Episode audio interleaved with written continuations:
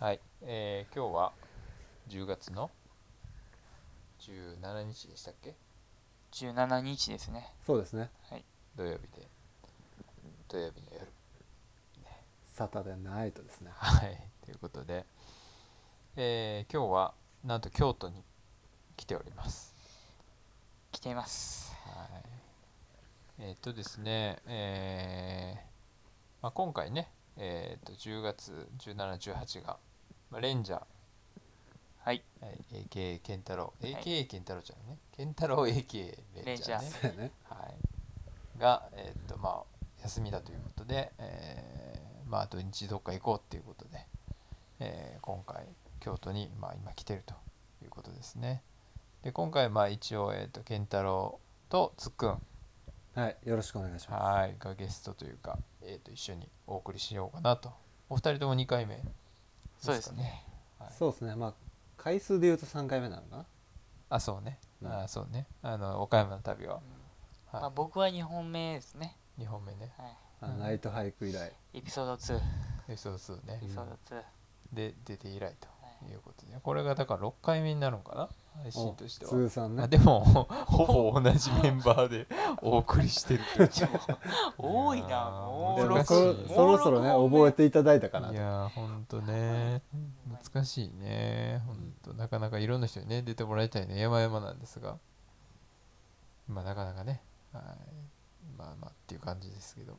確かにちょっとハードルは高いかもね。急にちょっとポッドキャストやってるんですけど、うんうん出ていただけませんかって言われてもえ？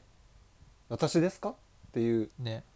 多分そんなんやったことない人の方が多いんじゃない？やっぱり、えそうですね。それははポッドキャストをやってますっていう人の方がね 圧倒的に少ないようん。ね、イメージは湧かないかもしれないですね。昔やってまししたみたいなのもあんまいないやろな。聞いたことないね確かに。そう。ねああみたいな。えーまあとりあえず今日のことを、まあ、今日明日ってあるんですが、まあ、とりあえず今日のことをね振り返ると、えーまあそもそもか。そもそも、えー平山平山うん。を縦走しようと。滋賀県の平山の辺を縦走しようっていう。でテント泊してっていうのをもともと企画してたけども、うんうん。まあ、天気が悪い。あもともと剣山やね。剣山ですね。ね。うん。徳島県ね、うん最初は剣山行くぞと、うん。土日でなってたけれどもまあなんかなんかなえたね。まあ天気もやっぱり今日一日、まあ、どこも近畿圏はねうん。雨やったし、まあ、やっぱその遠いとこ行くとねいろいろ考えなあかんし、まあ、シーズンも山登りシーズン真っ只中でどうしても山小屋とかテントバーがもうぎゅうぎゅう詰め状態っていうのをまあ知ってちょっと萎えてたね。予約がねもう全然取れなかったんですよねどっこもいっぱいいっぱいで、うん。まあ紅葉っていうのはやっぱあるんかな。まあ今みんなね山行こうかいう感じなのね。そうやね。気持ちいい季節やしね。うん。そうね。でまあ剣がダメやからまあ平山に行こうかなっていう話を昨日までしてたけども 今日俺が朝起きて、まあめっちゃ雨降ってるやんと思ってこれちょっと厳しいかなとまあその平山って結構そのなんつうのかな、まあ、割と稜線沿いを歩くコースが多いのであんまり樹林帯もなくて結構風とか吹いたらまあ雨とかもろに受けるし、まあちょっときつい。しかも結構寒いぞみたいな感じになってそこからテント張るのきついなみたいなのもあったんでまあ前日に判断できてたら一番良かったんやけど、まあちょっとやっぱ当日やけどいやこれやっぱちょっと京都行かへんみたいな京都行ってゲストハウス安いとこあるから。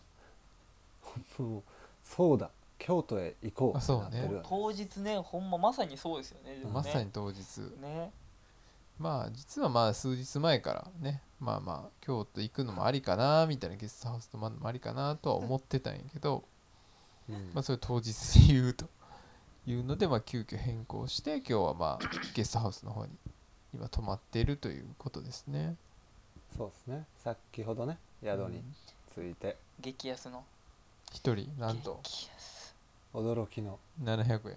うわ。ランチですよ。もほんまなそうやな。ランチ価格で京都泊まれちゃうんですね、畳のねこんないい感じの部屋に泊まれて、まあ、5畳ぐらいって言ってたかう、うな、ん、だって、ま今日の晩ご飯の揚げそばより値段安かあった揚げそばスタンドのスタンドの新京極スタンド京京極スタンド。のね揚げそばよりあれもうボリュームすごかったですね、まあ、ほんまにあの揚げそばいらんから泊まらしてくれよって感じやなほんまに腹ちぎれるかと思ったあれ大盛りとかあんのかな？あれ大盛りはやばいっしょ。いや結構そんな量やったよ。なんであれだけさそのちょっと暴力的な量というか、あれカロリーすごいですよ多分もう胃を傷つけにかかってるよねあれ。うん揚げ揚げてるし。そう。硬いから。な。美味しかったよね。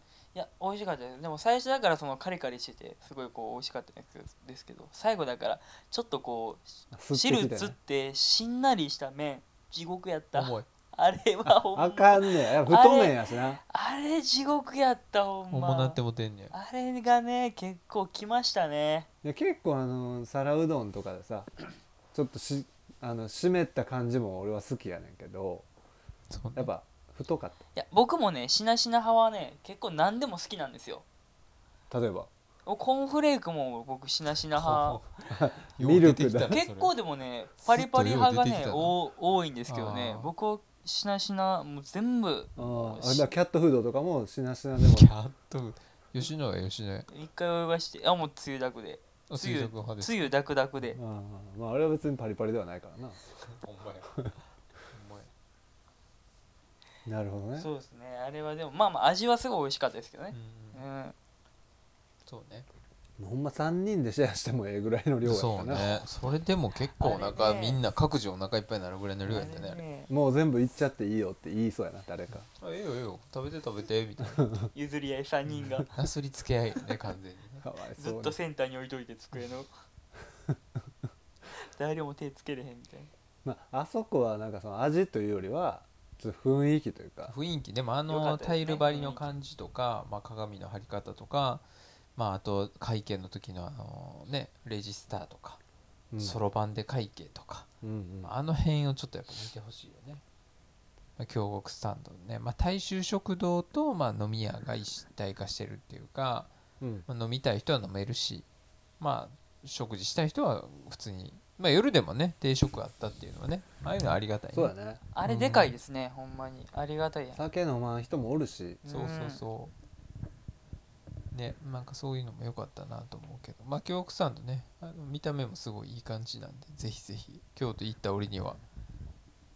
まあなんかたまに思うけど俺そのまあ京都行った時はあんまりまああれかもしれんけどなんかその郷土料理とか B 級グルメとか結構あるやん。うん。地方地方に。ありますね。であれってさなんかまあ物によってやけどなんか全然食べたことない料理とかやったらさその普段食べてる料理とのこの差が分からへんというかさ例えば味噌汁とかが全然違う味やったらあ地方やなとかさ。ここの味噌はちょっとこういう濃いんやとか。なんか釧路行った時にあの、えーとアサリの醤油蒸し醤油で炊いたみたいなやつがあって。はいはいはいそれだけをアサリをだから酒蒸しみたいなやつにちょっと醤油入っているみたいな感じだったけどめっちゃ醤油辛かったやんか。そうめっちゃ醤油の味やんこれって思ったけど関西人的にはいやもっとこれ醤油をもうちょっと抑えようぜって感じなんだけどね。そういうのはやっぱ東やなとか思うわけよ。でも北海道独自の料理やったらまあまあそれがデフォルトやからさ分からへんっていうかさ比較ができひんっていうか、うん、なんかそういうスタンダードな食べ物こそなんか逆に分かるんかなと思って。俺地方行った時にあえてそういうスタンダードな豚汁じゃないけど。うんうんなんかそういうのね食べてみたら具材がちゃうとかさあるやん。なんか餅とかもなんかその関係ないかもしれんけどそのほらえっ、とお汁粉じゃなくてなんだっけ？お正月の。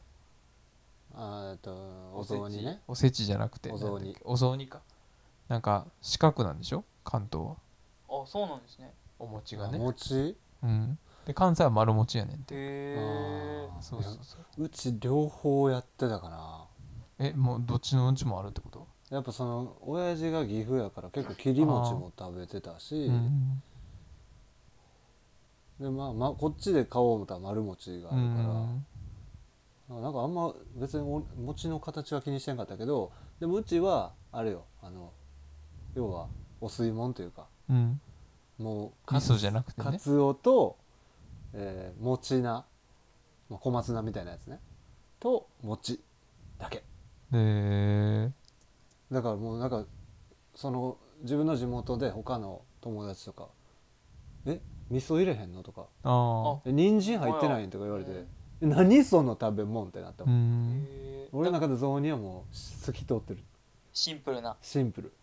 余計なものなどいらん。お出汁のね感じなんだそうだからまあでもやっぱそれは地方によって全然違うから。伊豆市は？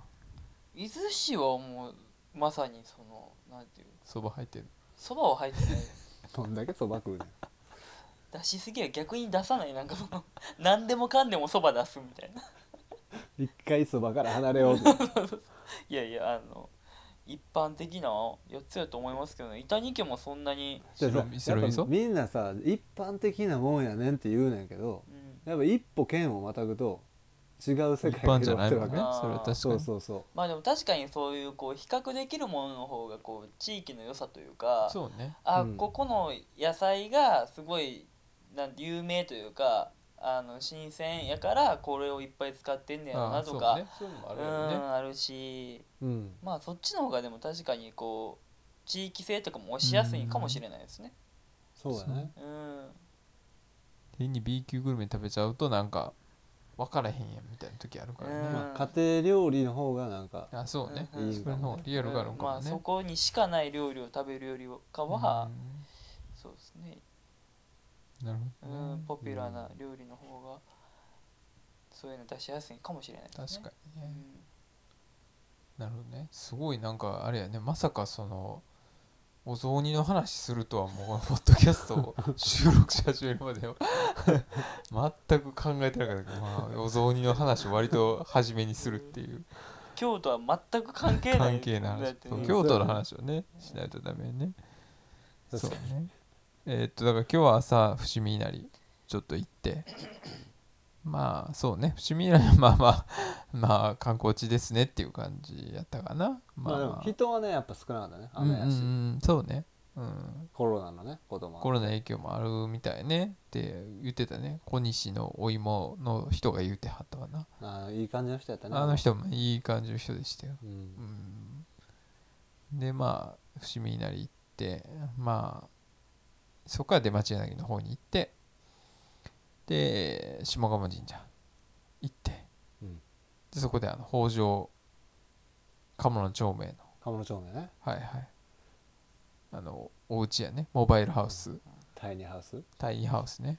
あの組み立ててきてどこにでも移動できるっていう、まあ、まさにこう、えーウルトラライトな感じとか、うん。えーっとなんつうんですかそういう、えーまあ、ノマド的な感じとか、さうん。まあ、そういうニュアンスの、まあ、そういう一つの、まあ、今のかミミニマリストとかねああいうのの、まあ、一つの文脈のうん。なのかなっていうようなものをちょっと見て結構ねもう伊谷さんも写真とか撮ったり、いやなんか僕はそれを全く知らんかったというか今まで、うん。そもそもがそういうこう一回分解してでまたそれ持って行って違うところで組み立ててみたいなうんうん。家があること自体がすごい僕は衝撃というか。その時代に？そう。あいやなんか普通にその発想がすごいなと思った。まあ、家って確かにその基礎を作ってそこに永住的にうんねうんーうん。建てるようなイメージやけどまあどこにでもまあ気が向いたとこに一回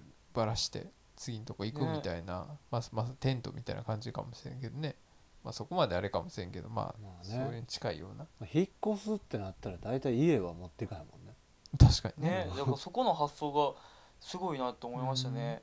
もうでも家持って行っちゃう？みたいな。うん、確か 家うんまあまあ。に家自体を運ぶっていう発想はないね。ね。確かに。逆にだからそうね。ここの土地に家あったらめっちゃ便利やなみたいな思ってあほんなら移動式の家作っちゃう？みたいなんでやったんかもしれんし、まあでもなんかすごい面白いなと思いました。大工がねいるいないとかもあったんかもね。まああそこでちょっとああんまりちゃんとした木材もないしとか。なもうこれ使えるし持ってっちゃおうかみたいな。ーうん。感じもあったのかもしれないでもなんか僕的にはそのなんか北条記の北条っていうその言葉の意味があんまりりその習ったと思うねんけど、うんうんうん。全然理解できてなくて今日初めてそのあそういう意味やったんやと思って、うんもうそのほんまライフスタイルの一つの、まあ、流派というかうん。北条というスタイルを貫いてたんやみたいなね。そのほんまもう身の丈に合ったうん。必要最低限のものを揃えてあの欲をね出さないというか最小限の暮らしをするみたいな。なんかすごいいいなと思って。なんかちょっと今時の話なんだけどそのこの間やってたドラマで、まあ、見てたんですよ家族でね。あの三浦春馬くんってあの、はいはいちょっと亡くなっちゃったけど僕はもうなんかそのな亡くなる前から結構好きな俳優さんやったんやけどその三浦春馬くんのまあ最後なんか分からんけど、まあ、ドラマがあって結局まあコロナの影響とか、まあ、その三浦春馬くん亡くなった影響もあって多分もう途中であの収録もできなくなっちゃったのかな。で全5回ぐらいのドラマやけどまあそれの、えー主人公の女の子があの松岡真優ちゃん。うん。もうめちゃくちゃ好きな女優さんやけど。はいはい。であの子がその北条記にすごい影響を受けてるほんま超節約女子みたいなへ役だったの。だからはあでその三浦春馬のお父さんが草刈正雄うん。さん。が出てんねんけどその草刈正雄がドラマが始まったら最初にその北条記をちょっと読む。行く川の流れは移りにけりにあそうそうそういうのをを読んで、はいはいはい。あのええ声でね。であまあそういうでな前を言うたらその三浦春馬くんのやってる役はすごい浪費のある社長の息子みたいな。で松岡さんはものすごい製品女子というか。だからそこのなんかこうギャップで、まあ、本当はねもっと恋愛がこう進む話やったと思うねんけど、だからすごいその時に結構あ北条記へえって思ってたからすごいつながって今日。すご春馬春馬っていうかそのドラマと。そうそうそう。あ、なるほどなと思って。であの家見たらほんまにその女の子の家は鎌倉やったかな？うん。もう京都にちょっと似てるっちゃ似てる、まあそうねその子で民宿をお母さんが営んでてその民宿の一軒家の離れにあんな感じの家を建ててあら。そこに住んでるんよ。うーん。下鴨神社行ったねその作者はね多分ね。そう行ったと思う。ん。えでも松岡真優も行ってる可能性ありますよねでうもあの子マジストイックやからね。ね役作りでね。行ってるかもしれない。そうだからそれがなんかつながってさらにあのおばさんよエマおばあちゃん。エマおばあちゃん。UL の階層。出た。ウルトラライトハイクのね階層。うんレジェンドばあちゃん。ゲートウッドさんね。エマゲートウッドね。ゲートウッドケイプのね。そうそうそう海の親。すごい。あれな何キロ歩いたって言ってましたっけ？3500キロぐらいね。うんアパラチアントレイルか67歳で思い立った。ね。3500キロ歩いたってもうギャグで言う数字やもんね。ほんまに。それほんまに歩いたってすごいわいやーねなんかそのまあウルトラライトのまあだからそのアメリカってねそうやってすごく長いトレイルロングトレイルって言われてるのもがまあそのパシフィッククレストトレイルとジョン・ミューアトレイルか。あとだからそのアパラチアンかな。多分なんかそう3つぐらいあってすごくメジャーなのが、まあ、その中の一つか。東海岸の方の、はいはいはいはい。まあ、ズタ袋みたいな袋とか肩に担いで。肩に担いででまあ、えーシャワーカーテンとかあとなんか、えー毛布とか。うん。まあそういうのをこうまあそういうすごく軽量なものをまあ工夫してまあ使ってまあその長い距離。だから結局さそのなんやろな難しいんやけどそのウルトラライトの俳句ってまあすごい荷物軽いってやっぱその分もちろん歩きやすいわけやん。うん。負担が少ない体に。だからむしろさその年いった人の方がその方がいいっちゃいいんよね。確かにね。体力が下がってる人の方が荷物軽い方が絶対いいねんけどうん。まあでもやっぱどっちかというと荷物を重くしがちというかさ。まあもう何かあったらなとか。そうそうそうそうだから俺らもさ今日大文字山行った時にそのおっちゃんと喋ってたらさなんかここを気ぃつけやみたいなことすごい言うてはったやん。こうこけたらえらいことになるみたいな。まあまあ言うてはったね。いや大丈夫やけどと思ったけど。まあ道紹介してあげたからちょっと自分が教えた道やしああまあなってそうね。そこいう保でちょっとううん。確かにね。そういうのあるかもしれんけど、そうまあでも確かに難しいよね。本当はだからさエマおばあちゃんみたいにまあ UL になればなるほど絶対歩きやすいしその一つの道具でうんタープにもなるし、なんか、えー、とレインジャケット。だからその多分そうやね。えーレインジャケットにもなるしタープにもなるみたいな。そういうふうに一つで二つ使えたらレインジャケットとタープ持っていかんで済むっていうか、ね、そういう考え方が本当はね一番いいんやろうけど。まあでもそのエマおばあちゃんの話もちょうどしてたからね。その日の朝に。鴨の町名にもつながる、うん、なるほどなみたいな。結局同じ。だから結局そうそうやね。自分に必要なものが何かって自分のこと自身を深く知ったら自分に必要なものが何かっていうのが分かるっていうことなのかな。おおでそれがやっぱもしかしたらアウトドアとか、まあ、生き方みたいなとこなんかもしれんよね。ーまあでもそれはあるよね。まあスタイルは同じアウトドア好きでも山登る人でも全然違うしまあ山頂を目指す人もいれば、うんうん本当に気持ちよく走りたい人もいるし、なんかあのスカイハイマウンテンワークスうん、のそうね。北野さんの話になっちゃうんやけどやっぱあの人やばいね。そうよ、影響がすごい、うん、やっぱちゃんとか自分の考えを持ってはる、まあ当たり前やけどもうそれがもうズドンとしてるというかほんまに経験に基づいたうん。あの経験値があるからこそなせる技というかなんかそのあの人の話を聞いた時にはもうほんまにそうやなと思ったし、うんそれこそなんかその東京は結構その上辺を作る文化があって俺東京知ってるぜみたいなのを、まあ、どうしてもこう競い合ってしまうみたいな、うん。あの新しいとこ行ったよみたいな、うん。でそういうのばっかりやってるとなんかもう当たり前のようにその本当の自分を出さないみたいなのが。でそいつらを山に連れて行ったら本性が出んねんみたいなことを言ってる時にこの人めっちゃド S やなと思ったけど。でもそれでほんまにあのその人らもうわもうなんか俺しょうもないなんか殻に入ってたわみたいな。で気づくみたいな話もしてはったし。だからそれはやっぱり別に東京だけに、まあ、関係なく、まあ、こっちでもやっぱりそうやん。だからほんまにサバイバルじゃないけど、まあ、汗かいて飲んだビールうまいし。仕事してからのビールもうまいかもしれんけど。やっぱ山越えて飲むビールとか温泉とか。やっぱ全然違うなと思うし。そのためにはもうなんかほんまに自分らしくいるやろうし。いらんもん持っていかんとこうとかさ。うんこんな余計なもん持ったってしゃあないなとか。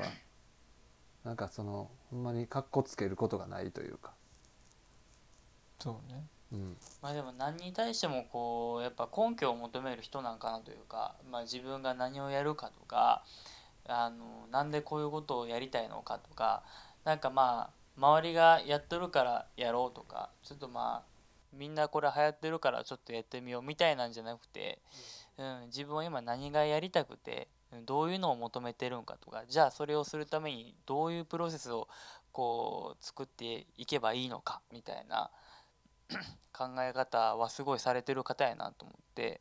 そうそう。で僕もその話聞いとる時にはって思ったのはまあこうプライベートでそういうこうプロセス作りとかあの自分自身に対してこう問いかけたりとかするのってプライベート以外でもこう仕事でも何でも人間関係にも何でも役立っていくからっていうのを聞いてああでも確かにそれはそうなんかなというかそうそう僕なんかはそれこそそこがすごいペラペラというか。どれでない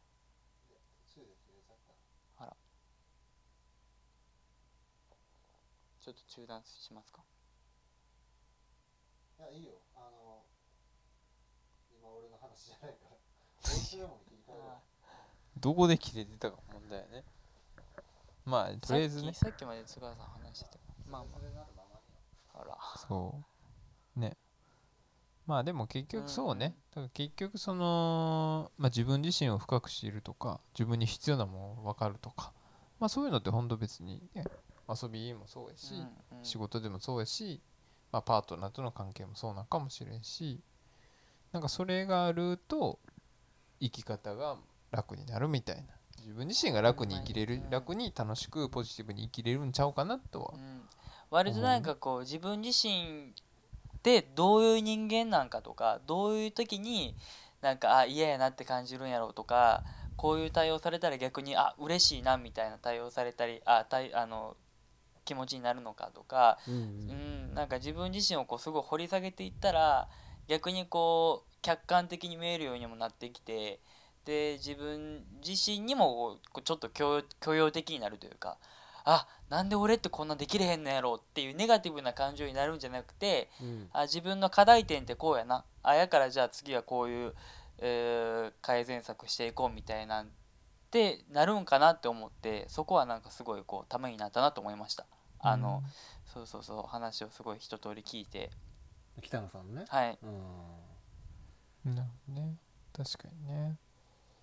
いやまあいい話をねいつもあの人はねしてくれはるし。すごい深いなと思いますよね。なんか ほんま。一言一言の重みがすごいというそね。だかから言ってることはでもすごくシンプルな気はすんねんけどそうやね。そのなんつうのかな。重みっつうかその自信なのか重みなのか分からへんけどなんかそのリアリティが違う感じはするね。だ言ってることは多分そなんかそこまでなんか特殊なことを言ってるわけじゃない。ものすごくシンプルなこと言ってんだけどなんかそれがこうあこの人が言ってんねやったら間違いないなっていう感っていうか。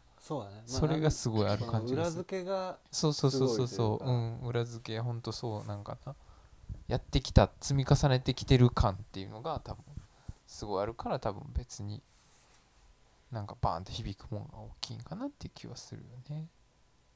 そうやね。だからなんかそれは何やろな。その一歩下がるというかさ僕が言ってることが全てじゃないよとか。あの誰かに言われたことを鵜呑みにするんじゃなくて一回こううがった目で見るというか疑いにかかってみるっていうのはいいことというかで自分がちゃんと納得した形で自分に、まあ、取り入れるみたいなねことを言ってはっていやこの人やばいなってほんまに。なんかその上司やったらすごいやろいやそうね。うん。ついていくよねっていう。言ってたよねスタイルプロセス。だから同じ目標でも違うルートがあるみたいな。それを自分らしくそうね。うん。すごいね。うん確かに。いやー。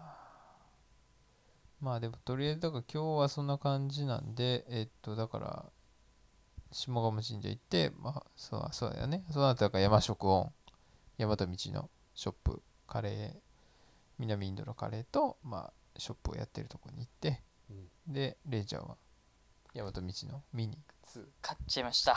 行っちゃいましたね買っちゃいましいやまあたでもかっこいい。確かに。でもデザインもすごいいいというか、うんいいっすね。色もいいし機能性もいいし、JK が使ってる、はい、うん。25リットルから30リットルうん。やけどすっごい入るしそうあのあと外側にもねあのメッシュのこうポケットというかうん。入ってるから結構ねやっぱりねなん何でも入るというかうん。入りやすい、うんうん。すごいね機能性いいですよねよく考えられてるなっていう感はね、ものすごくある、うんまあ俺も OMM の、えーとクラシック使ってるんやけどやっぱそのメッシュがメッシュの部分が結構その柔らかい素材で使われてたからまあ俺もちょっとなんか無理やり荷物グイグイ入れてたら結構破れてきててこれやぶなんか破れんねんなとか思ってたけど大和道のそのメッシュポケットのとこのファブリックはやっぱ結構硬くてしっかりした感じやから、あこれは確かにまあ丈夫やしいいなと思ったというかまあ多分だから OMM とか使ってはってこここもうちょっとこうしたらええのになっていうのを多分こうやってはるというか実際や使い手側の気持ちをすごく分かってデザインしてるんやなっていうのがなんか伝わってくるなとかね。それは思ったし。まあでもどうですか？カバン元カバン屋から言うとカバン縫製職人から言うと。いやなんかねまあやっぱりそのほんま、まあ、こだわりはケンちゃん言ったように随所に感じられるしなんか僕はもう今日あのあそこに行って思ったのは、まあ、あの金髪のね単発のうん。女性のスタッフがほんまに一生懸命というかなんか生き生きと接客してるなっていうのが分か確かにって、な。そのなんやろうね。まあもちろんさあの自分とこの商品やし、まあ、売売らないといけないしそれが仕事やし。うんうん。だからどうにか買ってほしいっていうあの手この手があると思うね、うん。まあ、その辺もその北野さんの話につながるけど、まあ、プロセスというかさその方法がいろいろあってであの人はやっぱ自分で実際に例えば2泊行った時これ1本で行けましたよとかなんかその経験に基づいてるというか、だから多分もっと、まあ、僕らがいやこういうのに今度行こうと思うんですけどって言ったらあじゃあこれですねっていうのをうん。まあ的確にこう、まあ、エスコートしてくれるというか。なんかそれがあの信頼できるというかね。なんかあまあ大和道の商品ってやっぱりそのものすごいこだわってるけどそういうのを知らないで見ると結構シンプルやけどあ結構ええ値段するなとか思うと思うのね、うん。まあ、海外のブランドでね日本に入ってきてるからこそ高くなってるようなもんに比べてもまあまあええ値段するかなっていうのも中にはあるし決して安い買い物じゃないけどやっぱそのなんかこだわるからこそあこの値段以上の価値あるやんって思わせるなんかその話術というかなんかそれをすごい随所に感じたしやっぱりそのまあアウトドアメーカーだけじゃなくてそのスポーツ系でもそうやねんけどやっぱ例えばナイキは走ることにすごい特化したブランドのはずやねんけど僕はちょっとこの間ね 心斎橋のナイキに行った時にまあいろいろこうちょっとこれで山ちょっと走りたいんですけどみたいな話をしてたらああみたいな。でなんか T シャツ見ててこれってポリスかみたいな。で聞いたら「あこれ綿あこれはね綿100になります」みたいな「ああちょっと僕河川がいいんですよね」みたいな言ったら「あそうなんですか」うん。って言われて、あれ？って なんかちょっと違和感。まあその時まだ暑かったから、あえ？と思って。そのそのえ走らないんですか？って感じだうった、ん。ランニングシューズしか売ってないのによ。うんうん店員が走らへんのみたいそうそう。いやそれをさ別に自分がやってないのは100歩譲っていいねん。でもそういう人が買いに来るな場所なのに、やっぱそこにピンと来てないのは。確かにそれ結構やばいね。そう。でよう雇ったな雇い側もな、まあそれはあるかもね。うん。だからやっぱこだわってるメーカーは多分そういう感じで実際にキャンプ行ってなかったらスノーピークでは働けないしうん。山登ってなかったら山道では働けそりゃないしそうやろな。っていう話だよねだからそれはやっぱ自分で自信持ってす接客やったら接客とか商品開発やったら商品開発に徹してくれる人じゃないとそれ給料払われないよね。だからなんかそれが徹底してるなと思ったらやっぱお客さんのとこに届く商品も洗練されたこのギラギラに尖ったやつがねうんうん。届くんやなと思ったらいいブランドやなと思うよね。うんうんうん。まあなんか確かにほんまにああもうアウトドア好きなんやろなとか自分の中ですごい研究して研究してで自分でやってみてでっていうこうやっぱり自分の経験談みたいなんてすごいこう言言ってみてすごい説得力があるというか、うん。うん、あそうそう。店員さんが「いやこう私も実際やってみたんですけどこれ一本でいきましたよ」とかって言われた方があの聞く側にとってはあすごいあそうなんやというかこうあのなんていうの理解がすごいできる理解ができやすいんかなと思って確かに僕もこう例えば服屋さんとかに行ってすごいこうおすすめの商品こうなんですとかこうすごい言われても逆にこう店員さんにぐいぐい来られる方が購買意欲がすごい減ってくるというかあんまりこう、うん、ピンとこうへんしあただ買ってもらいたいだけなんやろなみたいながすごいこう、うん。見えてしまってすごいそれが僕はすごい嫌というか、うん、ただあの今日行った山と道なんかはすごいこうお客さんにすごいより良いアウトドアライフを送ってほしいみたいな思いが見えたりとかして僕はすごいそれがなんか、うん、うなんか嬉しかったなとは思いましたねでも。なんかゴールがもっと先というかね、うん。買ってもらってああ今日の売り上げいったなじゃなくて、あこれでそのうちのブランドを気に入ってもらってさらにそういうライフスタイルをやる人が増えたらいいなっていうのが、あそうね。うん。そこまで考えてそうやもんね。うん、出てるよなと思って、うん。確かにな。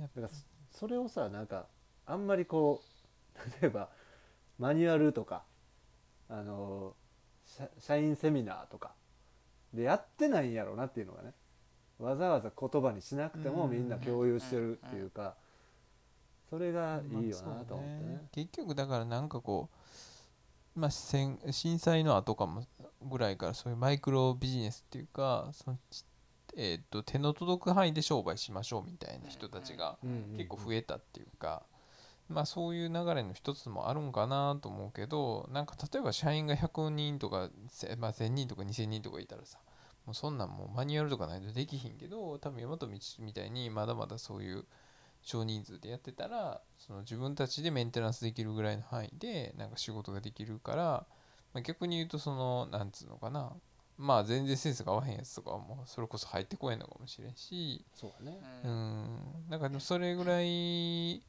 まあ、自分のしたいことをある程度でなんかやるためにはなんかそれぐらいの規模感じゃないと本当はできないのかなっていう気もするよねなんか。確かになんかいろんな人の承認を得てやっとこれでプロジェクト始まるあでもなんか何かしらの理由で途中で頓挫しましたとかっていうのが世の中には多分いっぱいあるからよしこれちょっと今回山行って思ったけどこれこういうのあったら良くないってなって、うん。とりあえず作ってみましたみたいなのがふっかるじゃないですか。フフットワーク軽い。うん。うん。ね。だからそういうなんか小商いとかね。マイクロビジネスとか。なんかそういうのの文脈は一つあるんかもしれないよね。そうだねいやいいっすね。やっぱそういう規模感で仕事できたら一番いいんやろうけどね。うん。まあまあそんな感じで前また道行ったりとかっていう感じかな。まあでもおすすめなんでぜひ。まあ関西は京都しかないかな。直営は。鎌倉と京都にあるのかな多カレーも美味しかったしね。分カレーもうまいしみる。ビーガンの。うん。ねカレーも美味しい。手でも食べれるし。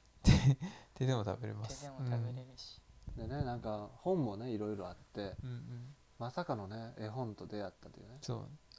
今おばあちゃんの。出た。また出たよ。ここでつながるかというね。すごいね。今日はこ本こ当にでつリンクしながりままくってたね。すかというね。うん確かに。やっぱなんかなんやろね。このまあ急遽決めて京都旅やけどもやっぱちゃんと行き着くとこに行き着いてるんかもしれないね。そうやね。にねやっぱりうん。絵本でもねもうおばあちゃんはあの袋担いでましたもんね。そりゃそう担いでたね。ね。見た目こそねなんかちょっとスプーンおばさんみたいになってたけどやっぱねもう服もボロボロになりながらもちゃんと担いでましたもんね、最後までね。眼鏡も半分割れてたもんね。ねえ割れてましたよね。目がね左のレンズ。左のレンズ割れてたよ着物使ってるみたいになってたよねうん日々で。今おばあちゃんはやばいねでもあのポッドキャストのねその100マイルズ100タイムズに出ている人やねんけど月岡金代さんってねその人82歳ぐらいやったかな。100おマイル36時間ぐらいかけて走ってはるんで。すごいよ。ラ 100, ン。ランで。ラン100マイルって160キロでしょ？だって。100マイルって言われても普通の人は多分ピンとこないよね。そうそうそうなんか100キロあたりなんかなとか、マイルヤード法やめてってなるよ。うん。で1マイルが1.6キロ。うん、で100マイルっていうのは160キロって。160キロ、8マイルは？1マイル何キロだよ。ね10キロちょっとぐらいなんですか？10.4キロぐらい？うんいやすごい。だって80いくつの人が行ってんねんからその俺らやったら淀川ラン75キロなんかもう多分楽勝よ、まあやから8え82歳？うん、ほぼだから僕は4分の1やから。そうそうだから400キロぐらいは全然走れるって感じ。単純換算。な4倍やからね。そう俺の方が4倍若いから。そんな単純な話ね、そう400キロぐらい走れるわけまあ、ですよ。まず言うたら。75キロ走りましょうよ。75キロねほんまやね。淀川ラン遡ろうや。行きましょうか。行っちゃおうか。どんな景色的にどんな感じなのね。うーん。そのもうほんまにまあ一番よく見るのは阪急から見る淀川うんうんうんうん。をよく見る。あれはまあまあほんまにね下流の方というか。そうね。そ重曹とかねう結構ね幅もあって、うんそうそうそう。でもあそこから遡ればどうなんねやろなみたいちょっと行きたくなってきてるこれ。あら。なまあその景色見る余裕がね あるんかという。まあ正直75キロってあんまイメージわかんないよね。もう未知の領域よ。うん、まあ、往復しようっていうのもねあるからね、みんなそれぞれねさ最高何キロぐらいと連続して走る走ったことある走るで言ったらそんな大して走ってない。な俺2 3 0キロぐらいじゃない？歩くで言ったらもうちょっと行ってるけでもまあフルマラソンは走ってない。どでもだから六甲重曹40キロちょっとでしょ？うんそれは行ったから。うん。まあまあ小走りで。こう走れるとこ走ったね。うん。うん。いや俺も10キロ以上はそんな走ったことないですね。走ったこともないし歩いたこともないって感じ。うん。まあでも普うん。通そんなもんやうわなんそんなね10キロ以上走りますって時そうそうなかったっすね。でもまあそうだね。いやなんかまあちょっとさまあちょっと前からそのランニングブームというかまあマラソン大会とかもさ、すごい大阪マラソンでこう抽選やったりとか。ねうん。なんかまあ俺も一回何回か抽選やったけど当たらずで。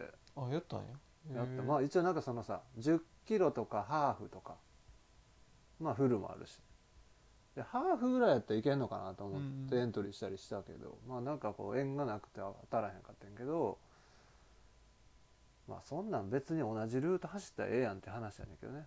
まあまあ車両、まあ、信号はあるけどね。あうん、でもまあな やっぱりなそのそこまで走らんでも十分気持ちいいというか。そうなんか俺もランナーズハイに小学校ぐらいでなったことがあっえ早いね。すそう。ごいのいやそれもその時は知らへんよ。うん。それこそなんか小学校の時にその宿川沿いをただ走る。うん。で、えーまあ学年によって長さが違って。うんうん俺 3, 3キロとかやったかな、まあ、小学生の心肺機能で3そうねキロやから、3キロ結構長かったですね。結構大変やん、うん小学校で。なやっぱそのゴール手前 100m ぐらいでさ、まあ、多分気持ちもああとちょっとやみたいになって結構その桜の木の根っことかボコボコ出てるとこやねん。走りやすいかって言われたら微妙なとこやねんけど走ってたらほんまになんかえこれエアジョーダン状態？ってなって。ほんま空浮いてるみたいになって。これほんまにスピリチュアルじゃないよ。本当にほんでなんか全然もう疲れがパーンってなくなってえこれこのまま空飛べるやんぐらいの気持ちになって。でなんか多分まあなんか出てたんやろね。体内で。脳内麻薬みたいな。すごい高揚感と。だからなんかもう立ってられへんくて。ゴールした後も。ふわふわして。うん。これかって。後でランナーズハイってあるよみたいな。聞いてあすごいなと思って相当興奮してるみたいな。そうだからなんかそれになりたいよねまた。俺それなった人初めて聞きましたわ。いやそう。えランナーそうなんやズハイってそういうことなんやっていうぐらいの感じで今聞いてたけど。なんか俺もうちょっと途中で走ってたらなんかその乗ってくる感じのことを言ってるのかなと思って。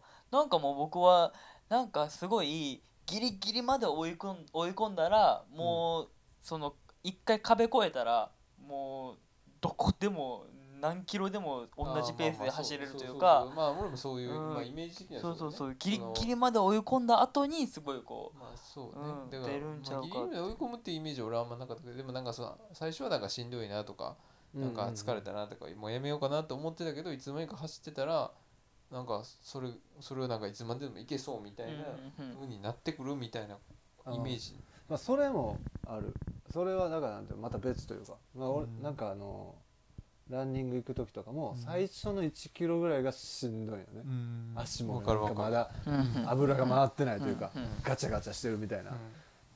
で1キロ超えてくると気持ちいいなみたいな、うん風気持ちいいなみたいになってくるというか。だからそのそれもままた一つのうん。ランナーズハイなんかもしれんけど、でもなんかこの間のその NHK 見てたらその車椅子車椅子というかまああれか、まあ、車椅子のランナー。うん。だからその競技用のやつやからもうなんか前の方にタイヤついてて。うん。こんな感じでも。うんうん手でね。手というかもう腕を使って摩擦でタイヤを回す。みたいな。痛そうすごそう。でもう上から下ねだからほぼ前傾姿勢なのい、ね、うんでその人は両足もう、まあ、根元までないみたいな感じやったんかな。だからまあ固定して体固定してやってんねんけど、まあ、そのすごい女性のアスリートの人がいてまあその人がピックアップされててでまあそのもう大体その人が全部取っちゃうのね。あ優勝するもう優勝しちゃう。でそれもまあカール・ルイスじゃないけどいろんな種目に、まあ、ランのうん。いろんな種目に出てことごとくだから持久力もある瞬発力もあるみたいな。でものすごいがたいしてるわけよもう。うん。腕なんてもうムッキムキで。でその人を科学的に調べるみたいうん。なやってて。で、まあ、全速力で大体どのぐらいの長さ連続してこう焦げるかみたいな。でやったらその通常の健常者のアスリートの倍ぐらいその人漕ぎ続けれて。んでそれをなんか脳みそどこ使ってんのかを調べたら本来足を動かす時に使う脳の部分が動いてることが分かっうん。ただからその人は足と腕両方の脳を使ってあだから2倍できるってこと？そうなんかをタガを外してるというか。へえすっていうのが分かごったらしくてその脳の検査でその人は本人は全然そんな考えてないけど。まあそりゃそうやね。足足と思ってやってるわけじゃないってことでしょ。だからなんかそのどっかでこうリミッター外すみたいなね。人間できるんやと思って。うーん。不思議やな。すごいですねそれ。そうなんや。えー、まあでもやっぱなんかねなんか不思議よね。なんかランニングっていうか走るの面白いなと思うし。うん。ねなんか結構気持ちよかったりとか。なんかうんそうね。まあでも特に俺はやっぱ下りとかが面白いなと思うけどね。トレイルとか走ってたらやっぱこうすごい集中するし、うん。なんやろ。まあ危ないっていうのもあんねんけど、うん。次どこに足を置くかっていうことなんかどうしてもなんかななんかやってても次のこと考えながらとかうんなんなんやろな。雑念がやっぱありながらやることが多いけどなんか山の中走ってたりとかそれこそナイトランでしてる時とかは本当に今のこの瞬間次の一歩っていうのにものすごくフォーカスしてて集中してる。なんかそれがすごいやっぱいいんかな。没入感がすごいっていうか、なんかそれはすごいいつも思うなと思うけどね。まあ確かにねなんかその情報過多に時代に。そうそうそうそう、うんうん。常に次の一ね歩のことだけ考えると。なんかツイッターなんかもまさしくねどんどんどんどんいろんな情報がうん流れてくるけど、濁流のようにうね、ん。でも今この瞬間っていうのなかなか集中する時間っていうのがね、うんうんなくなってきてるけど。うん。確かになんか僕らも生活する中で結構スマホ見ながらなんかしたりとか、こう2つのことを同時にやるみたいなことが結構まあ僕も多くてでもそうメンタリストの DAIGO のなんか本を読んでて今。うん。でそういうこう2つのことを同時にやるっていうマルチタスクは結構あのうつ病だったりとか不安感を助長させるような効果があるらしくて。逆にこう一つのことを集中してやるシングルタスクっていうのはあの自分にこう自信が持てるようになったりとかポジティブな考え方をできやすくなったりとかするらしくて。であの自然だったりあの緑の多いところでこうあの見ながら何かするっていうのはすごいあのリラックスさせる効果があるっていうのを見読んだ時にうわまさしくトレランやんっていう。トレーラー最強やね最強やなっていう。やってんじゃん大悟え？いや多分やってるんじゃないですか。そうなんか体鍛えることもすごいあの効果的というか。まあそうやね。なんか精神的に弱った時は体動かしたら一発で解決するよみたいな。言うよね、なんかすごいこう自分の気持ちをコントロールできやすくなるっていうのは書いてあって、それはあるね。うん、確かにす確かになっていう、うん、確かにね。何も考えないというかまあもちろんその慣れてきたらいろいろ考えながらできることもあるやろうけどなんか最初こう必死にやることで今のこの状況に集中するってことで一回なんかそのいろいろこれもやらなあかんあれもやらなあかんあの人に連絡せなあかんとかっていうのをぜ全部一回こうちょっとうん一回消してうんそっからまあ整理するというか、うん。まあそれは確かに体を動かすとできるかもうね。ん。なんか整理しやすいですよね。なんか自分に今何が必要なのかとかそうまあ人間関係とかも含めてね。あのどういうなかったまあなんかあったはあったよ。あ でなんかやっぱ今日は集中できたわけその、そうなんかあったはあったけどうん。そうやっぱりこう関わり方とか付き合い方とかも含めてね果たしてこの付き合い方って今の俺にどういうメリットがあるのかとか、うんなんか逆にねあれ？デメリットしかない？んじゃまあデメリットしかないっていうのはまた語弊あるけど。語弊ある。それは語弊あるけどまあただちょっと今のまあまあ関わり方とかってどうなんかなってそうそうこう思い返すとかすごい僕は多くて一人で山行ってる時とかも含めて、うなるほどね、うん。山のおかげでやっぱ整理もできたというか。整理できましたね。整理でもだいぶできましたよでも、うん。まあズルズルしとったらあかんなっていうのもあるし。まあまあまあなんかは、えーまあまだねその、うん、全部、うん、全部は終わってないからちょっとね、なるほどね、うん。まあそれはね。なるそれぞれね。そ思うことはね。ううん、うん、まあそうですね。こういうか。今日えちょっと待って。今日はえだから山えー、食オン。ほど山食はね。行った後どこ行ったんやった？えっと新進堂行ってうん。あ大文字山行ってって感じでね。そでこっち戻ってきて河原町の方戻ってきてトレイルフェストカンパニーから西急う、うんう to ん the スタンド。to the あそこなんてとこでしたっけ？クラフトビール。えー、海猫。ああ海猫だ。そうそうそうそう行ったって感じ。海猫語っときますかちそうやまあまあ大文字山はしょっていいもんか、ああ 大ま文字もね。まああでも大文字山もねちょうどねあのー見晴らしのいいうんうんあそこのちょうど台のね、うん。重なるとこというか交差するとこにうんうんうん。着いた時にまあその地元の、えーおじさまのね、優しい話も聞き、そうね。うん、なかなかね気さくな方ですごい話してくれたし、安倍のハルカス見えるいう話言ってた。ねそうそうそ安倍のハルカス見えても俺何も嬉しないけどな。思いながら聞いてたけどうまあ確かにね。京都行くより近いしね。なんやったら俺ら兵庫から来てたらまあ 天王寺通ってるけどみたいな。ね確かにな。アベノハルカスも別になんか見えたと行こうとも思わへんし。まあまあまあアベノハルカスはええねんけど。そうそう。まあそれで帰りのね道が結構あのまあそのおっちゃんもね急とか言ってたのもあるけど、まあ、気持ちよかったよね。なんか走るのにちょうどよくてね。だからそれはなんかあそこの山をね見るだけじゃなくて登れたのも楽しかったなって、うん。大文字山登りやすいからね。ぜひ。まあ銀閣寺からもすごくパッと入れるから、うん。そうだね。なんかそうやってねちょっと時間かけてでも森の中歩くっていうのはいいかもね。うん。まあ下鴨神社もね森あるけど忠須の森がまあなんか京都もちょこちょこそういう場所があるから。まあでも特に大文字山の場合はなんかその京都のまああこの辺に岡崎があるんや。平安神宮の鳥居あるなとか。あ京都御所ってほんま真四角やなとかね。そうだね。俯瞰図やねあれはね、うんうんうん。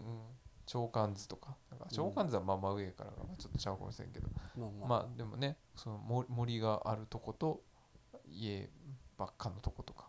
なんかそういう京都のなんか地形とか雰囲気っていうまあでほんとフラットやなって感じだね。ぼん上から見てたらね。盆地やな。盆地やなって感じするねすごいね。ザ盆地。うん。おさむ。出た。出もうちた。ゃんおさむちゃんですって。今日ちょっと真面目に話してるからみんなな。んかあら。あ一回ちょっとねまあねちょっとちょっと今日あれ少し下ネタが多かったね。スカさん今日ちょっとやばいですね。え下の方にこう俺らをなんかこう引きずろうとしてた。よなちょっと下鴨を出してたかもしれないあら大丈夫それ。それ大丈夫今日今日ねちょっと闇キノコがいないからね。張り切っちゃってるわけ。よあーその役の。役割をに担ってるわけや。本来は。レンジャーの役割やで。あー僕？ユーモラス担当僕ね。でもさそのなんか下ネタ担当で作るべきなんそれって。なんかなんかあみたいな。あ下ネタ今日誰やる？みたいそうなあ下ネタ言わなあかんって言って下ネタって言うもんやったっけっていうところがあるよね。担当者多くてね。今んとこちょっと爽やかな下ネタがあるかな。ううん。んまあアンダートークみたいなね。まあね。言い方。ね。うん。うん。ほんで？大文字山下って。ああ大文字山ね。えーうん。とトレイルフェス行ってうん。まあお風呂入ってまあお風呂はやっぱり良かったね。ちょっとその寒かったし今日結構ね気温がうん。低かったうしん。まあ雨で靴下とかも濡れてたからやっぱ結構お風呂入ってもうん。パッツンでこうなんかね温度上がってちょっと厚めのお湯でうん。ねあれ気持ちいい。まあえ？京都はね結構銭湯俺はすごい好きで。うんうん。まあ、あの作りが古いとこもあるし、まあ、銭湯自体も結構たくさんあるっていうのもあるけど、まあ、京都は割と地下水が湧いてるらしくて、まあ、水風呂もなんかそれ使ってるとことかも結構あって、うん、なんか気持ちいいとこが結構多いから。京都行った時は俺は結構大体毎回銭湯どっか入ってうん帰ってくるんだけど。なるほどね。まあうん日帰りやとしてももうそうそうそうお風呂入って、っていうのもあるんでまあね錦は錦湯は、うん。えー錦市場からすぐ近くで、まあ、河原町からも近いんで多分一番アクセスはしやすいかなっていうとこかな、そうやね。なんかまあ地元のねうんうんうん。下宿学生たちが御用達っていう感じでね。うん、なんかあのカゴにね衣類入れる感じとか、まあ、天井の感じとか、うん。うん。なんか古い建築の雰囲気も残ってるからね、レトロな感じがして。うんうん。まああそこがいいよね、うん街並みとかもあるかもしれないですけど結構レトロな雰囲気というかうんが結構多くてあれですよね。すごいなんていうんやろ。趣のある建物が多いような感じはしますよそうね。ねやっぱりね。でもなんか京都とかなってくるとなんか逆にレトロとか言うと失礼なんかなっていう気もするけどね、あらそうなんつうの？ずっとやっとうだけやいっていう感じがそうそうそうあーそんななんかこそうう売りにしてあへんねんみたいなねそうそう。そうそうだからうん。変にそのちょっとなんつうのあんまり売りがない観光地とかがうん。レトロみたいな感じで売り出してるけど多分京都が逆にいや何が歴史ですけどいや普通にやってるだけですスタイルは変わらずに。まだまだ120年ですみたいな。もう感じみたい300な年超えのとこいっぱいあるからね。そうそうそうあそっか。レトロとかうん言ううんじゃないんじゃない？うん京都の場合まだまだだ若手ですっていう。神戸とか行くとさなんかラーメン屋が放浪の看板いっぱい貼ってるみたいなさ。うんちょっと昭和レトロ感演出でうん。うんうんやってるとかってなんかもうアホくさって感じかもね。まあ確かにそういうところと一緒にされるのはちょいちょいちょいってなるかもしれないですね。レトラレトロでくくられたくうんないあれはでもね演出で作れない味。その建築の技というかさ、うん。うん今やったら面倒くさくてやらんやろなみたいなま態あ度あったり、新進堂にしてもうん。スタンドにしても錦湯にしてもね割とそういうテイストのとこが多かったかなっていう感じがするよね。うん。でまあ、えーまあ、スタンドでご飯食べてうん。で、まあ、海猫さん。でクラフトビール。そう本当ねた通りがかったクラフトビール。クラフトビール飲みたいねって話をしててね。ちょうど。そう。であそこ何やったっけ？スプリングバレー。そうそう。あそこが、ね。あのすごいいっぱいでしたけどねあそこまあほんまになんだろう縁がなかったというか、うんうんタイミングよく入れなくて結局諦めて、まあ、多分行ったらねいいとこやったと思うんやけど、まあ、海猫さんよかったね。うんうん。店員さんもねいい感じだったし。うん。なんかすごいラフな感じで、うんうんうんうん。西成のブリュワリーがやってるって話だね。うん。西成ライオットエール。西成の暴動をモチーフにしたエールと。まあ、えー、とそこの自社のビールだけじゃなくて、まあ、全国のビールも扱ってまあでもあれ日本だけか。日本だけっぽかったね。そうやね。多分ね。日本の各地都道府県いろいろ集めたでもあんなんあんねんな。デザインとかで。まあでもジャケで選ぶのもねいいなと思ったし。いやほんまに。うん。やっぱレプリカント FM 聞いてたらそのねドリフターズスタンドっていうそのクラフトビールのお店があるって話聞いて、そのジャケで選ぶのもいいしみたいなのを言ってたけどまあこういうことなんやなっていうのはなんかうん分かったね。でタップルームみたいなうんところからまあその生のビールも飲め 20, うん。10種 10, 20種類ぐらいあったっけ？結構あったね、結構あったね。うん。でサイズも小さいやつも選べるしうん。いろいろちょっとずつ飲むのもねできるし。うん。確かにね。いやーあそこはなかなかね。良当たりやったね。うんうんいい雰囲気だったしすごいビールもやっぱ、まあ、ビールだって本当味も全然違うよねっていうねその IPA からセゾンからうん。ね、いろんな種類があって、度数も全然違いましたようんうん。ね、まあ、フルーツビールみたいなやつもあるし、ダブル IPA 俺飲みましたけど結構ガツンとくる8.8%、88%ぐらいかアルコール度数もねあれもすごい美味しかったし、ああいうのはやっうんぱその主成強化的なことをしてるわどうしてんねやろ。ねでもアルコール多分進んでいってるからけ、うん。逆に止めてるんじゃない？なるほど。そのまましてたらどんどんどんどん強くなっていくけど、うんうんうん。まあ、適当なところでまあ火入れしするのか何なのかで多分止めてるのか。まあどうしてんやろね。ビールの処理っていうのはちょっと分かんないけど。ほんまねなんかいつかね？ビール作ってみたいな。ビールはでも簡単らしいけどね、へえうん。まあそうなんや。作りやすいらしいですよ。まあ密造酒になっちゃうけどね作ったらね。そうやね。うん。そう。日本で作っていいのはリカーにつける。そう果実酒とかね、うん。あれもブドウつけたらあかんからね。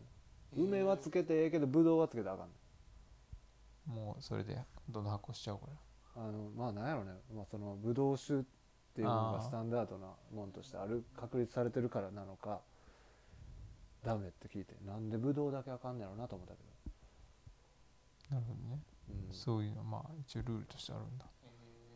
だってなんかそれをブログでねあの、まあ、ダメだとは分かってるんですが家で楽しむ範囲でとかってやってる人が普通に なんやろねあのどっかのその管轄の人が来てあの犯罪ですよ言いにそのブログ見たんですけどって言って言いに来たりするっていうのをなんかツイッターで読んだことがあって。それもダメなんですね。まあやっぱりそれは個人で。うん、まあそれをなんか誰かにあげたんとかもあったんかもしれんけどやっぱまあ作ること自体がやっぱあかん。のなんかすごいね。なんかブログ見てくれてすごいね。なんか大麻とか麻薬とか同じベクトルで考えてそうな感じが。するけどうなるね。まあでもでもネットにでもマリファナス今日吸ってめっちゃ気持ちよかったとか確かに書いたらまあ誰か来るんかもしれんね。ねなんかそそそこまで禁じられてることなんやでも。禁じられた遊びやね。まああかんちゃあかんからなっていう。でもそこまで必死に取り合ってねえ取り締まなんかってそうな感じはしない。まあたまたまっていうことな悪目立ちしてたんかもしれんけどねその人がね、まあそれがすごく逆にこうフューチャーされてなんかいろんな人に読まれてる感じとかあ影響力とかも含めてってことこんなカルチャー広めてどないするんですかっていうのがあるかもね,、うん。かもうーんそうね。まあまあそんな感じやね。まあ最後にじゃあちょっとその今日の伊谷さんの失敗談をちょっといろいろ。え？サイズの話とか。失敗？靴下の、崩した？うん。なんかありましたっけ？あれ？えまずザックのその自分の体に合わすみたいなのもうんあ大和道のね。そうなんかあ、うんこれちょっとケツかかってるんでとか。うん。あそのあそうひアジャストもせずね。一番下にね紐をこうね 絞らずってことね。そうそうまあ確かにこう引っ張ってええやんっつって。あっていうのとか。ええ。あとシャンプーの話とか、シャンプー？シャンプーのボトルの話。うん。あのそれシャンプーのあの銭湯行く時ねそうそうの銭湯銭湯行くっていう話はずっと前というかまあまああの計画でね立てててね。そうそれであのち銭湯に小さいボトルのねあうん。のシャンプーとリンスをいつもね。そうそう僕は持っていて。まあそれがこうあのなくなったからね。まあ俺はもうもう持っていかんとこうと思って。ねうん。新しいの買わなあかんなみたいなそうそうそうそうそう。で、うん。持ってきてないんですって言われいや言ったらそうそうあの塚さんとで見にねいやちその小さいボトルに今使ってるシャンプーとリンス入れてきたらいいやんって言われて目から鱗やったって話ね。ポロポロポロ。ポロポロポロポロポロってねいやだいぶでもね出てたよ鱗はああその手があったかっていうね。抜けてたじゃなくていやあその手があったかってなったあ新発見やなっていう、ね、新しいボトル買わないにしかも頭がそうそうそうそうそう。そうそうそう。いやほんまになんか。感動多い人生やな。なるほどなっていう。あ逆 頭いいなって。どういうことに感動してきた？頭いいなってやっぱ思ったよねやっぱり、それなくてうわなくなっちゃったってなってるのも逆に。不思議あね足しとこうってうん。ならへんねやっていうそうあれ？みたいなどこ行った？みたいな。それ使わへんのやったらなんで捨ててないんって話ですねあほんまやね。補充するかあら確かにねほんまやね。ほんまやわ。そうあとなんかあったっけ？靴下まあ靴下あ靴下ね。そうそう靴下あの SML と。そうそうそう。あねななんて展開をなんていう名前でしたっけ？あトレイルのフェストカンパニー。あとうん。トレイルフェストカンパニーに行ってちょっと靴下買おうかなって思って。ね。そうそう靴下見たら僕はちょっと S サイズが良かったんですけど全部 L サイズしかなくて。靴下見たらそはい。の靴下のつま先の部分に L って書いてあるね。はいはい。だからずっと僕は L サイズしかなくてででデミニがバーできてで伊谷君は何のサイズ探してんのって言われて、まあ、S サイズなんですけどここ見てくださいって靴下に L って書いてあるから L サイズしかないんですよって言ったらいやこれ左のライレフトの L やってなって僕はそこからほんまにまた鱗が出たって感じ。ああみたいな。あこれはレフトの L やったんかっていう。なんか左左の日やったら僕分かったんですけどね。まあ 左の日やったらまだ分かっだからあれがやっぱユニバーサルデザインじゃないってことやね。あうんそれ分かりにくいってこと なんかかかっこええからアルファベットにしてるっていうことなんじゃ。ういやそれかそれか R を上に行ったら僕分かりましたよそこかよ。R を上に行ったら。レギュラーって思うかもしれんあ普通？じゃあそれ M やからそれか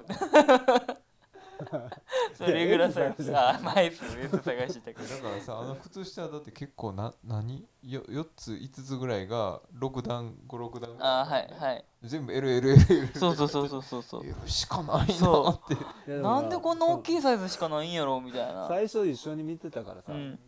なんか俺の時はそのこの色の M があったら欲しいなと思ったけど結局なかって、まあまあ縁がなかったと思うかと思ってでもその時にあこれ S かあ結構小さいなとかいうのも言ってたんよ。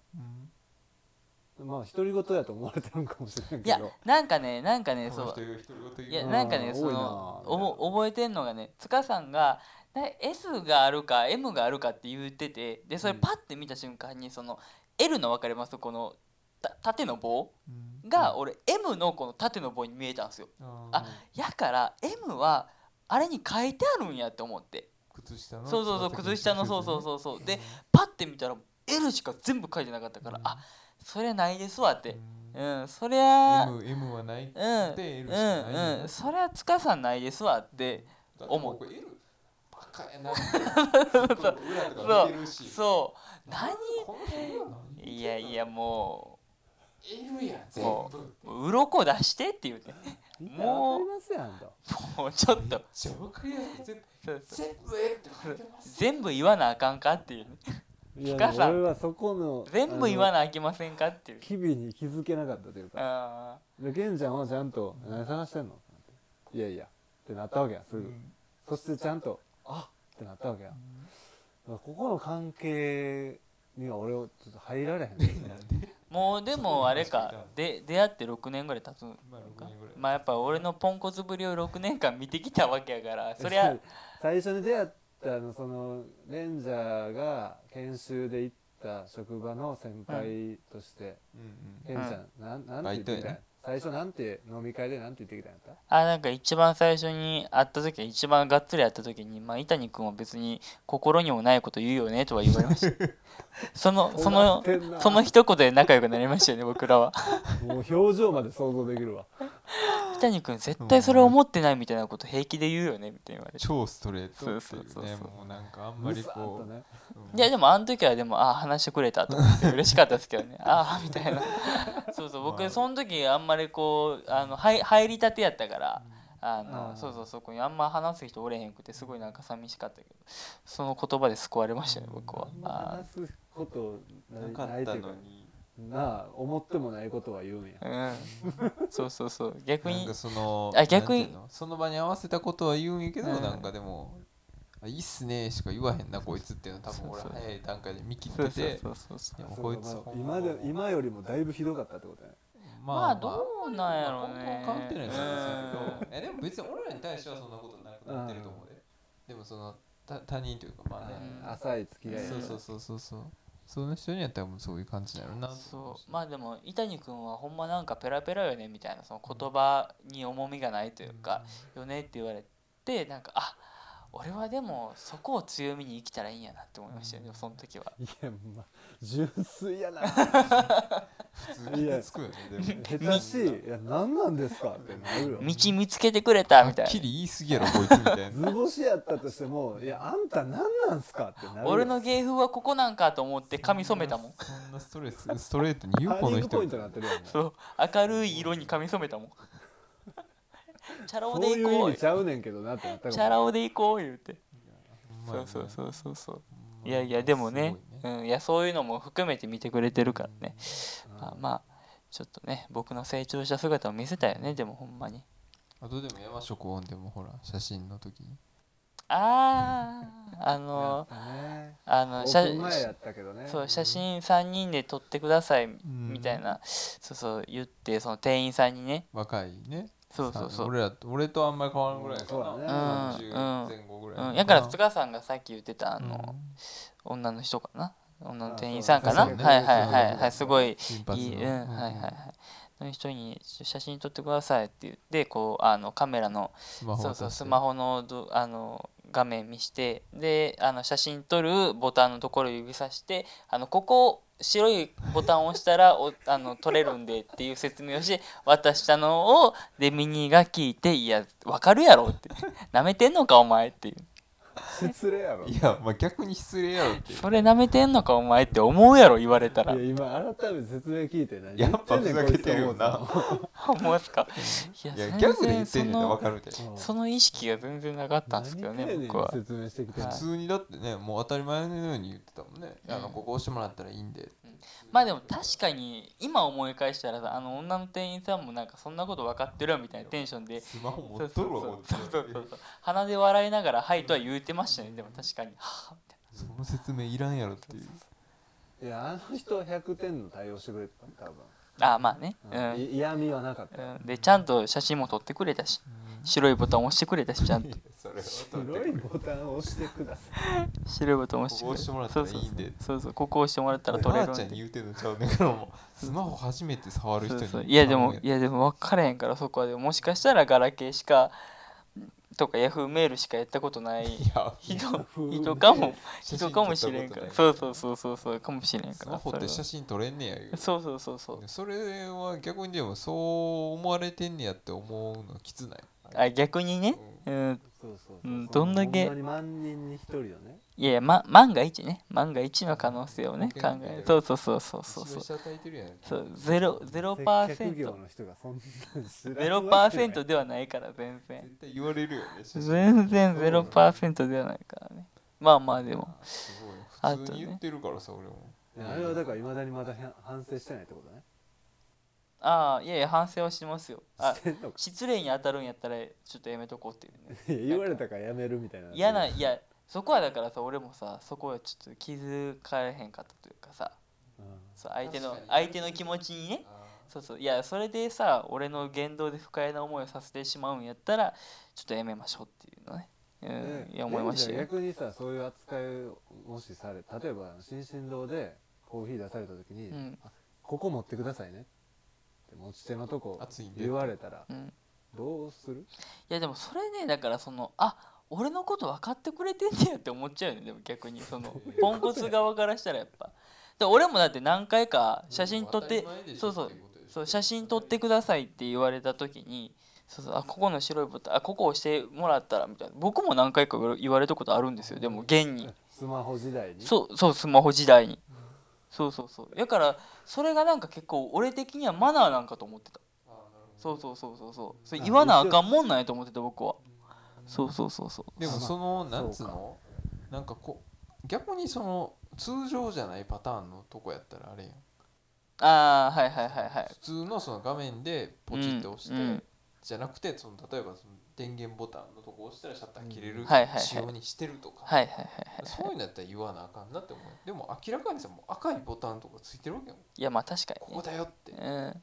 フォーマルなボタンがね。確かにね。なんか一眼レフとかね。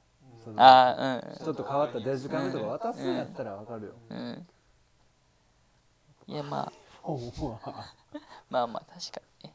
ホームボタン押してもったとかないやろうん、まあまあだからそうですねアップルのこうポピュラーさをちょっとこうね舐めてたっていうところもあるしね。やっぱうん、そこはやっぱ。アップルのシェア舐めてた。ね、うん、だからあの大和道の店員さんにも失礼やし、まあ、アップルに対しても失礼。うね。ん。ジョブスに謝れと。ジョブにすんませんっていう感じですよねだあからちょっとまた略してる。すぐ略す。略す略す問題。すぐ兄さんって言うし。兄さんすぐ兄さん。って言うし弟分好き。やなポジション。ジョブ兄の？そうやね。弟分。うんでもね後輩ね誰もね「いたに」とか呼んでくれるへん逆に「おい」みたいでもなんとかにみたいに言うてる君しか知らんで俺逆ななんな。あだそそういう文コツ化をねネとかデミニーとか吉本新喜劇の中みたいな。そうなんかでもねお笑い芸人の世界にすごい僕はすごいミーハーやったからちっちゃい頃から。そうそうそう。そういうさ華やかな世界に憧れが。憧れはありましたね。やっぱ兄さんとか。今田耕司がしんすけさんをやっぱ兄さんとか言ってるの見てなんかあみたいな。かっこええなって思いましたもんね。俺も兄さん呼びたいな兄さんうんあ兄さんっていう文化かっこいいな。実の兄貴を呼んだらえに兄さん兄さんと呼べへんな。えやん血繋がってないやまあそうそうそうそう。義理のそう義理のってなっちゃうからね。まあまあでもね、まあ、そういうところがやっぱ、まあ、ペラペラさにつながっていってるんやろうなって。ところはやっぱり自負してますけどねやっぱりね、うん。でもまあそういうレンジャーににつけられたいのはちょっとあるかもね。ああ塚さん。デミニーだけやん今んとこ。えサンあまあサンタクルースはそうか。ゆうゆうたさんもそうゆうたさんですもんね。よそよそしいもんな。ゆうたさんよそよそしいか。でも俺もゆうたさん。いやでもゆうたさんは別に2位っていうのもなんか語呂が悪いというかゆう2位はちょっとねなんか歌2位も違うじゃないですか。うん。まあ先。2位は。ゆう、うん。歌に、言ううん、俺何のこと言ってんのかなと。あゆうたさんの歌ね。歌のお兄さん。あ違う違う違う。歌に。歌のお兄さん。歌にって呼ぶ。ってラップバカ12もダメでしょだって。ね。しっくりしっくりしっくりこないでしょ。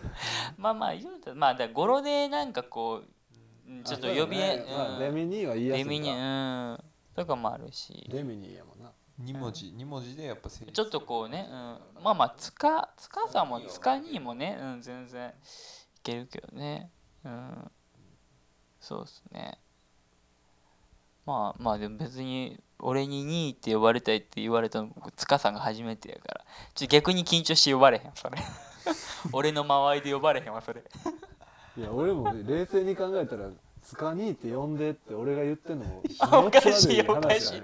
おかダサいなんやねんってな俺のこと2位って呼んでって。何この人。すごい嫌な先輩やん。そうっすね。まあまあまあそうですね。自由にしてください。はい。あ面白かったですね、はい。なんか今日はなんかいろいろ伊谷さんのハプニングもありつつ。ハプニング。はい。ムードメーカーやねやっぱり。ハプニングもありつつね面白かったわ。ちょっとねはい。ツッコミどころ満載な感じが、そうやな。びっくりするもんねほんまもまあまあでもねあの伸びしろチャンスということでね。う後ろしかないから。もうでもあの学もうないから。学ぶというかえだって僕ナイトハイクに、あの鶏肉生で持ってきてないでしょ、ね。持ってきてないでしょ？もう持ってこんかった。でしょ？2回目。はでしょ？あかんねやってな。ったあもうあこれあこれってあかんねや。包丁持ってきたらうん生肉だって切ってうん生肉でも切ってなかったでしょ？この前ナイトハイクうん。まあだからあのそういうところもあるというかちゃんとあの失敗を反省ししてこうあのステップアップということでちょっとね。みな皆さんにもこううん俺の伸びしろを見ていただきたいなって思いはやっぱやっぱありますよねでもね。同じね鉄は踏まないはいはいはい。そうねはい。そこは、うん、2回目したらもう怒ってくださいそれは。それはあのダメなことなんで。そうそうそうそう。学べよってえ怒って響く？え？いや怒ったらだから3回目は専用にしようと思うから。いたちごそうそうそうそうそうそうそう。だからねまあまあまあ。ということでね。面白かったね。はい。まあ明日もね。あそうね。やりましょ明日もありますから、まあ、明日もちょっと取れそうやったら時間ね、う、うんちょろっとだけでも。はい。うん。平さん平山のまあでもなんか今日みたいなねトレイルフェストのスタッフさんは言ってたけど今日みたいな、えー、と雨降ったガスってるコンディションやったら熊が。ちょっとあれ聞いて怖かったですね。うん。熊もびっくりやろうけどね。まあ、熊側もビビるね。なんかガスってる時に出るってことはやっぱりその人がいたらいるのはこう確認できたら出てこうへんけど、うっってなるよね。うん。おんのかいっていうね。うほっうほゴリってるやつそれゴリラなってるねちそうでょっとね。もほんまに俺でも考えてないわ対策を。そうねもしじゃあ。熊がうん。もう？なんかどう開けておったらどうしようかな。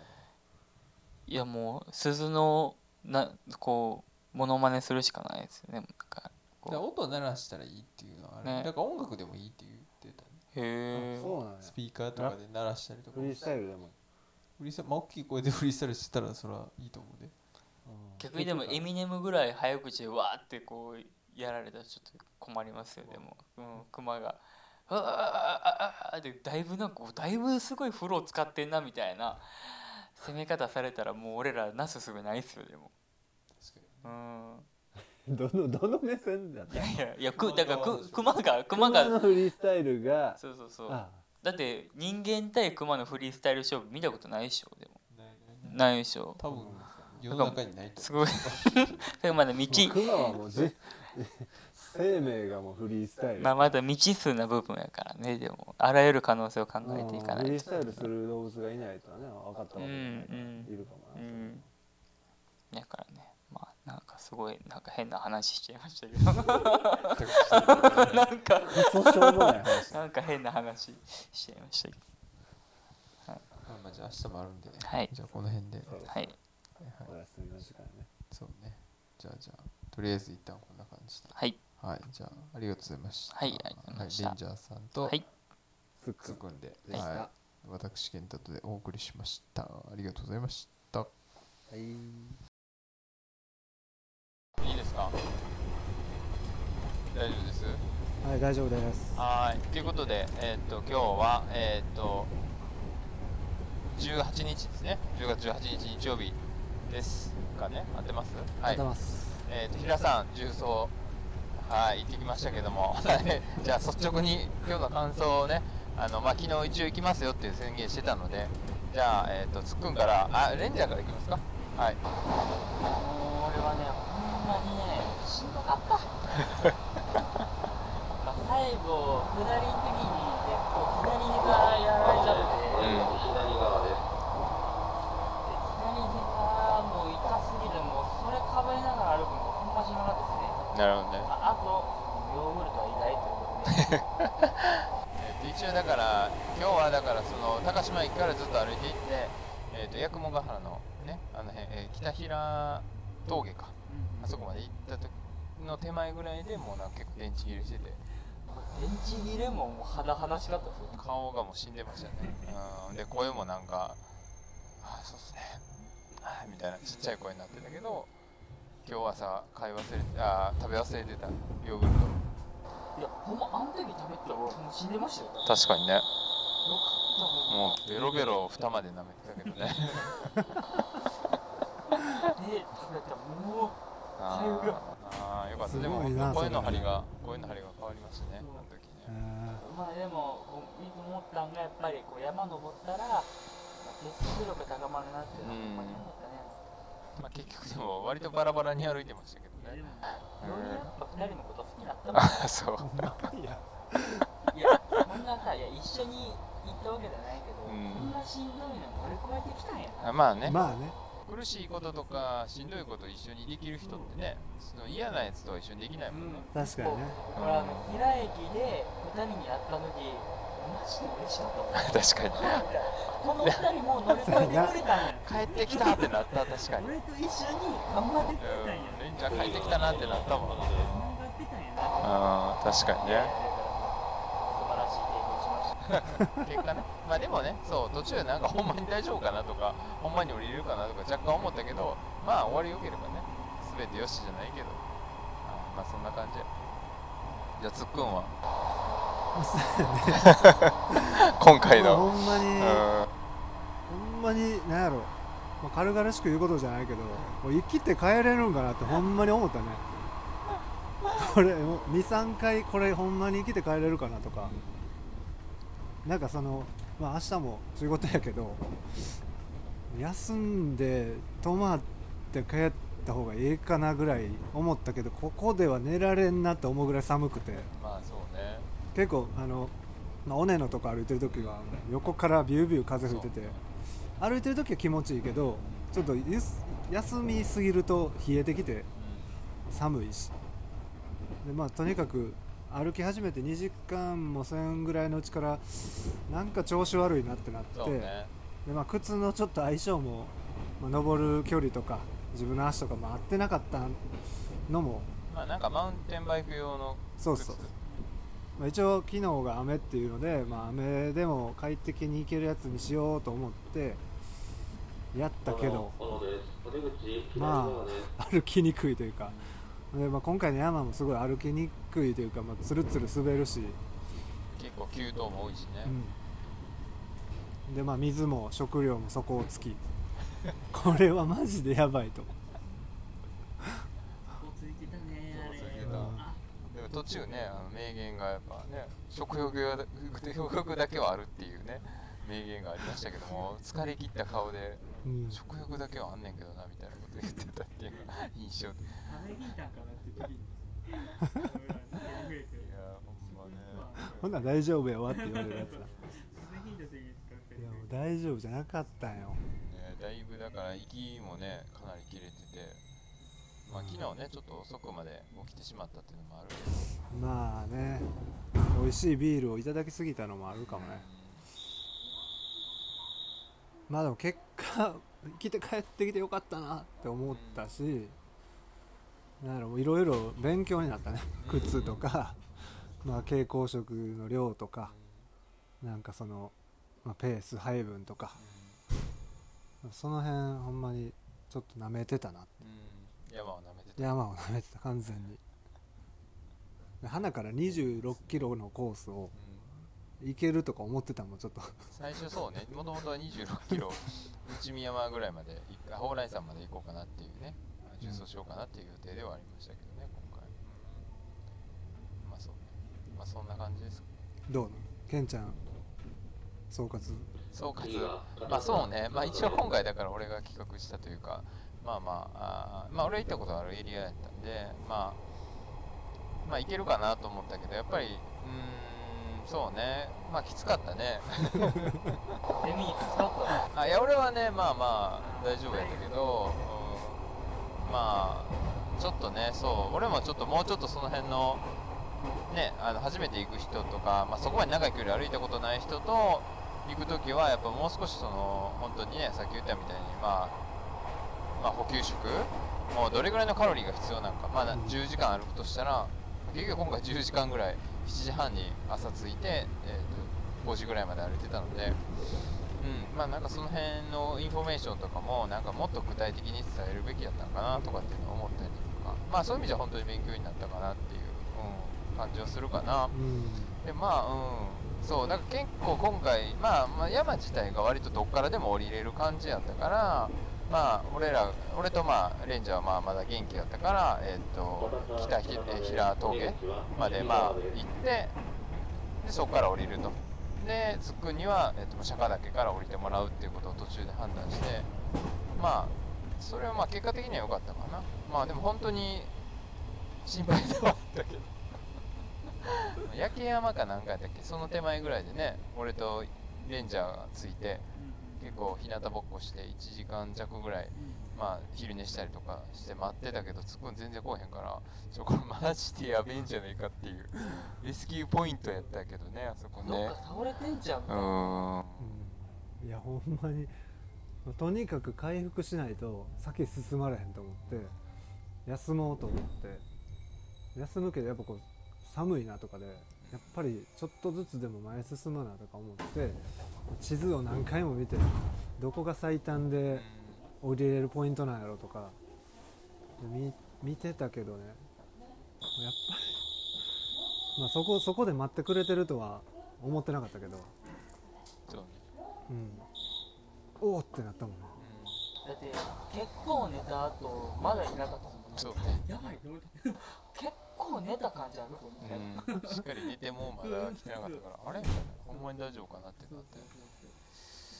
まあね、うん、まあまあいろいろあったけどまあうん。まあ最後もねあの下りで最後の下りのとこももう伊谷さん置いてぶっ飛ばして俺は帰りましたけど、まあ、早く降りたかったしっていう。のは飛ばしてたねうんうん、その分ケンちゃんがちゃんと着いてから隣の駅まで行って食料と水分をみんなにねコンビニ駅前にコンビニがなかったんでもうちょっともうこれ走るしかないかなと思って 隣の駅まで。走ってあのみんなの食料を買ってきましたけどね。